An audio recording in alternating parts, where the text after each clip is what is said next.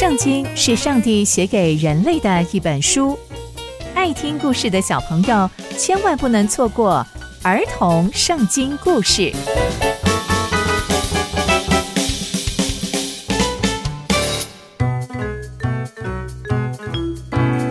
各位亲爱的大朋友、小朋友们，大家好，我是佩珊姐姐。小朋友们，今年佩珊姐姐要跟大家分享的故事是推罗王希兰的决定。我们在前一集中知道。所罗门王有意想要为上帝新建圣殿，碰巧推罗王希兰派人来访，这也让所罗门王兴起想要跟推罗王合作的念头，所以、啊，就派人前去拜会推罗王希兰，并提出希望由推罗王命人砍伐木头的念头。那推罗王会答应这样的请求吗？接下来又会发生什么样的事情呢？就让我们继续。听下去吧。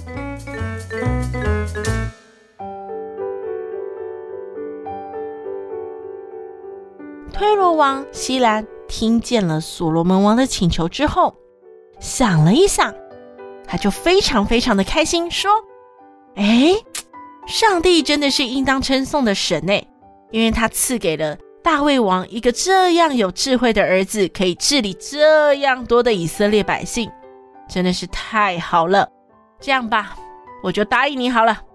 于是西兰就派遣了他的臣仆去见所罗门王，并且跟他说：“你派人来向我所传的消息，我都听见了。有关于香柏木跟松木的事情，你放心吧。你怎么想的，我都知道，我也都会照办。啊，对了，我的仆人啊，会把这些木材从黎巴嫩运下海，他会走海路。”因为我会把木材扎成木筏，从海上啊运到你指定的地方，在那边再把木材拆开，接着你就可以运走了。但你也要记得哦，你要成全我的心愿，要用粮食供应我们家哦。接着西兰就照着所罗门王想要的，提供给他香柏木还有松木。这些香柏木跟松木就是圣殿的建材。所罗门王也照着西兰所开出来的麦子两千公吨，还有纯油四十万公升，作为给西兰他们家的报酬。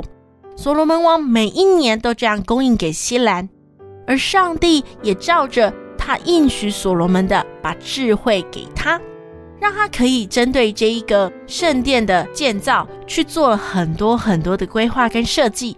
而西兰跟所罗门王之间和平共处，他们两个也都照着约定，约定着彼此要给对方的食物还有木材。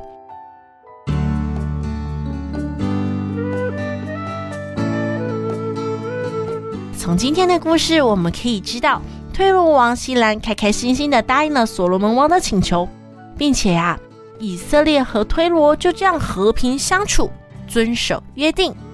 然而，约定好只是开始，因为开始新建宫殿才是真正的开始。这件事情其实也提醒了我们：我们有需要帮忙的时候，都要提出来。我们的好朋友、好战友、好伙伴也都能够提出帮忙啊。反之，当我们看见别人有需要的时候，在我们的能力范围内，我们也要勇敢的帮助别人哦。因为上帝要我们爱人如己。那接下来又会发生什么样的事情呢？刚刚佩珊姐姐分享的故事都在圣经里面哦，期待我们继续聆听上帝的故事。我们下次见喽，拜拜。